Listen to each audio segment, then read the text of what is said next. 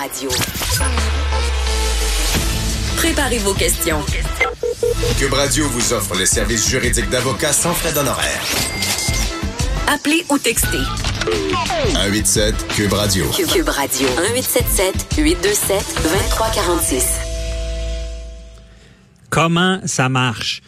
Bon, tout le monde suit les nouvelles, euh, bon, judiciaires, on, on voit, bon, toujours l'enquête de la police qui, qui amasse de la preuve et euh, des fois ils font bien, des fois ils font un peu moins bien, il y a des mandats qui tombent parce qu'on on n'a pas fait ce qu'il fallait au bon moment, on n'a pas demandé les bonnes autorisations, on n'a pas euh, tout dit au juge de paix, puis euh, on a vu des dossiers où est-ce que c'était problématique et euh, on en a vu une panoplie depuis deux ans où est-ce que euh, l'accusation va tomber parce que euh, on, on l'a pas ramassé de la bonne manière.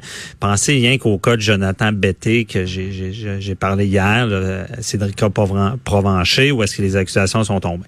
Bon, quand on, se questionne là-dessus, on veut savoir comment ça marche. Est-ce que le, le policier, la police parle au procureur de la couronne pour plus tard que toute cette preuve-là euh, fonctionnent, tiennent la route devant les tribunaux. Et je suis avec euh, maître Julie Pelletier du DPCP. Bonjour. Bonjour. Merci d'être avec nous à Québec en studio. Ça me fait plaisir. Euh, et donc, comment ça fonctionne là? Vraiment, le procureur travaille avec la police quasiment tout temps. En fait, euh, habituellement, les bureaux, en fait, les bureaux du, des, des, procureurs sont ouverts de 8h30 à 4h30 du lundi au vendredi. Et effectivement, il y a des communications avec les policiers euh, avant enquête, tout ça. Mhm. Et tout ce qui est hors euh, heure normale de bureau, il y a également des procureurs qui euh, travaillent. Donc, les procureurs travaillent 24 heures sur 24 euh, au DPCP. Donc, il y a une mhm. équipe de 15 procureurs permanents et 14 temporaires qui viennent aider les permanents. puis le, le bureau s'appelle le bureau de service conseil. Et donc, effectivement, c'est ce, bureau-là a, été ouvert suite à la commission Poitras, mhm. euh, qui, euh, euh, qui, qui, qui, qui questionnait à l'époque sur l'encadrement et les pratiques en matière d'enquête criminelle de la Sûreté du Québec et qui avait recommandé à ce qu'il y ait un, un, un, un, service. de garde 24 heures sur 24, 7 jours sur 7 pour euh, de, de conseils juridiques pour les policiers? Okay. Et donc, en 2000, le bureau de service conseil a ouvert. Euh, puis c'est un bureau là, du DPCP, donc c'est des procureurs à la couronne qui, euh, qui travaillent euh, donc de nuit et la fin de semaine pour conseiller les policiers. OK, on va revenir là-dessus, mais ça m'intrigue. Commission Poitras en 2000, ça veut dire qu'il y avait une certaine problématique qu'on a détectée? Ben, effectivement. Donc, en 98, à peu près, la Commission Poitras, mais c'est en 2000 que le Bureau de service conseil a ouvert suite aux recommandations euh, de la Commission Poitras. OK. Puis est-ce que vous savez un peu, c'était quel genre de recommandation? C'est plus, dans le fond, on, on, on, se rend compte avec ça qu'il il est important qu'il y ait à toute heure un, un conseil venant des procureurs. C'est ça? En fait, la, la commission Poitras avait vraiment souligné la difficulté qu'avaient les corps de police à avoir à obtenir une expertise juridique hmm. en dehors des heures normales euh, d'ouverture de bureau. Ouais. Donc, c'est pour ça que le, le, le, DPCP a créé ce bureau-là pour euh, répondre à la préoccupation de la commission Poitras. OK, je comprends bien. Mm-hmm. Ce qui veut dire que, bon, un, il n'y a pas d'heure pour qu'il y ait des crimes de commis. Là. On s'entend que euh, le travail des policiers euh, est continu. Oui. Puis je pense que la nuit, ça peut bouger plus. La nuit, la hein? fin de semaine. Donc, le service du bureau de conseil donne, comme le, son nom l'indique, des conseils mm-hmm. dans des situations qui sont urgentes. Donc, les situations qui sont, sont, non urgentes seront traitées par les procureurs dans le district où mm-hmm. ça se passe. Mais sinon, euh, quand c'est une situation d'urgence, ce sont les procureurs du bureau de service conseil qui sont conseillés. Donc, euh, on est au début, c'était la, la, Sûreté du Québec et finalement, ça a été euh, implanté partout. Donc, maintenant, on couvre, euh, on dessert toute la province. Donc, tous les agents de la paix qui travaillent dans la province appellent le bureau de service conseil. Donc, partout okay, à travers le Québec. Oui, exactement. Donc, des fois, on a un appel du Nord, des fois du Sud, de, de, partout. Il y a même la police militaire qui peut nous appeler. On est, ah, on est consulté tant, tant en matière criminelle qu'en matière matière jeunesse qu'en matière pénale. Donc, euh, la loi, mhm. je sais que vous avez reçu un de mes collègues là, relativement au droit pénal, mais c'est large. Donc, euh, le code de la sécurité routière, la loi sur la conservation et mise en valeur de la faune. Mhm. ouais. Donc, on comprend bien que ce, ce, ce groupe-là de nuit, de, de, fin de semaine ne chôme pas. Là. Exactement. il, il, doit avoir quand même un volume important d'appels. Oui, mais oui, surtout la fin de semaine. les procureurs, c'est pas rare qu'on ait 25, 30 appels par nuit. Mhm. la semaine, on en a quand même 10. Puis on, la semaine aussi, on, on, en profite euh, en, général. Là, je donne un chiffre comme ça, mais donc et la semaine, on en profite aussi pour se mettre à, euh, jour euh, au niveau des mhm. modifications constantes, des jugements, parce que vous savez, quand il y a des, des, des, modifications au code criminel ou, ou par contre, par exemple, la loi sur le cannabis, alors nous, on est les premiers à être à, être exposés à ces modifications-là, puisque les, les, policiers ont à appliquer immédiatement ces lois-là lorsqu'ils entrent en, en vigueur. Mhm. Et donc, nous, on est, on est aussi euh, consultés à cet égard-là. Donc, il faut toujours être constamment à jour sur les modifications. Puis les nouveaux jugements aussi, on est consulté par rapport à ça. OK. Donc, euh, oui. Bon, c'est bon. Et là, comment ça, ça fonctionne? Comme je le disais, bon, comme vous dites bien, les policiers doivent appliquer la loi, la bonne loi, faire les choses de la bonne manière. Ce qui veut dire que, bon, si on donne l'exemple, le policier euh, va faire une intervention ou euh, est-ce qu'il peut y avoir une saisie prévue le soir? Euh, en fait, on, on, il y a plein, plein, plein de situations qui, qui, se présentent.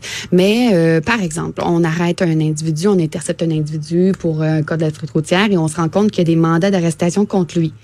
Et la personne dit, j'ai plaidé coupable à semaine dernière, donc ça se peut pas. Le mandat d'arrestation euh, n'est plus valide.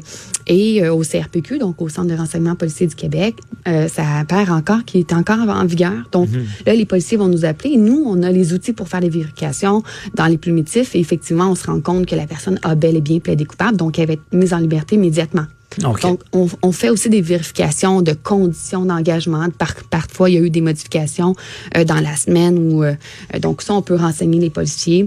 Euh, D'autres cas, donc, euh, des mises en liberté. Hein, quand la personne est arrêtée et euh, le policier se demande s'il va le, le, mettre en liberté ou s'il détient la personne. Mhm. Donc, le, code prévoit parfois que le policier a un devoir de mise en liberté, d'autres fois un pouvoir. Mhm. Et quand il y a un devoir de mise en liberté, la détention est possible seulement s'il y a un motif d'intérêt public qui justifie la détention.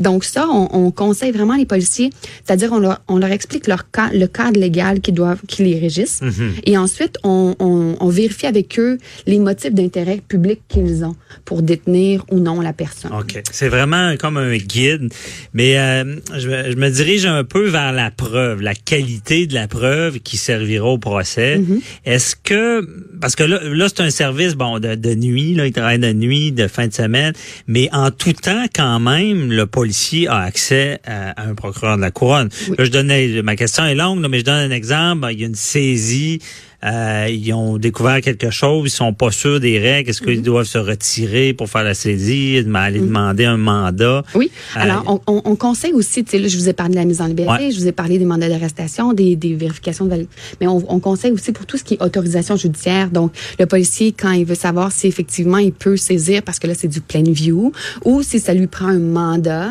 euh, est-ce qu'il y a le bon formulaire, est-ce qu'il y a suffisamment de motifs pour obtenir ce mandat-là? Mhm. Donc, on est aussi euh, euh, euh, consulter à ce niveau-là et on donne des conseils. On peut même vérifier les autorisations judiciaires pour voir si effectivement, bon, il a pris le bon formulaire, si ses, motifs sont suffisants, etc. OK, même pour devant le juge de paix pour qu'il soit bien fait Exactement. au bon pour, moment. Pour bien le conseiller, pour effectivement que le dossier parte bien, puis qu'ensuite, il suive son cours euh, euh, correctement. Ben c'est ça, c'est très important de, de le dire, qu'il parte bien, parce que, bon, malheureusement, dans les médias, on, on, va ressortir tout ce qui a mal été souvent, mm. mais on, on s'entend que, j'imagine, sans votre intervention, il pourrait avoir de la preuve qui qui servirait à rien par la suite, là, si c'était mal guidé. Là.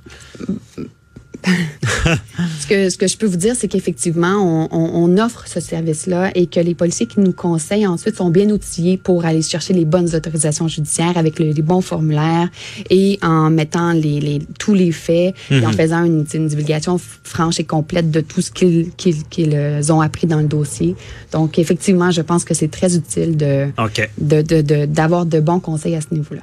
Et là, c'est pas le pas le genre de choses de, travail que vous vous pré, prenez tant de temps à faire, ça, ça se passe vite. Là.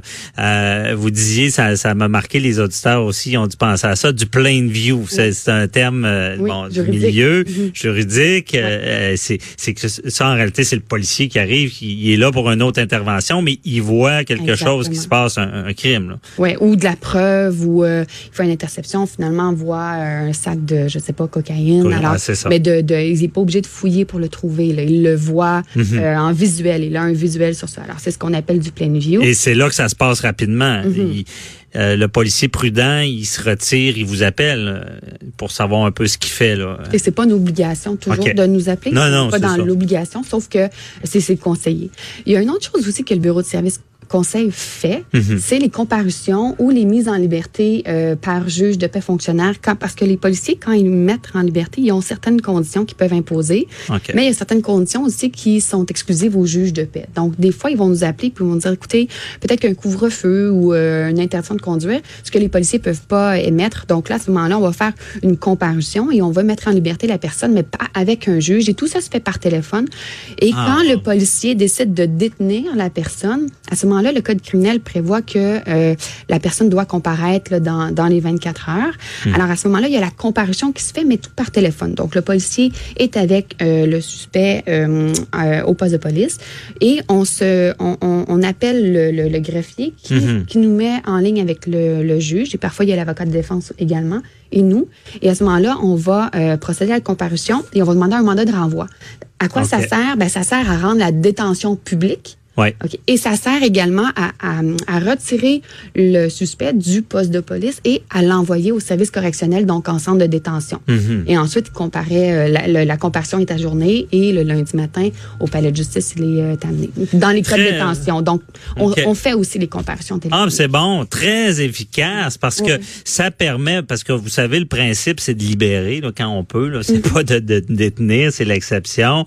Donc, ça permet cette efficacité-là de quelqu'un qui, irait peut-être en prison d'obtenir des, des, conditions d'un juge de paix pour le libérer. Exactement. Euh, et que, que ça fonctionne bien. pour ceux qui vont dire, ah, il est libéré facilement, non. C'est des gens qui, on sent que c'est pas des crimes graves, graves, donc on mhm. veut les libérer, mais que ça prend vraiment un juge pour mettre la condition. C'est une condition qui est nécessaire pour euh, sécuriser le public et pour encadrer euh, la personne. Ouais. Bon, parfait. Merci beaucoup, euh, ma Julie Pelletier du DPCP. C'était très éclairant. Ça me fait euh, et on se reparlera pour d'autres dossiers. Merci, bonne journée. Merci. Bye bye. Restez là. On parle de l'appel euh, sur la loi sur la laïcité avec Maître Marc Bellemare.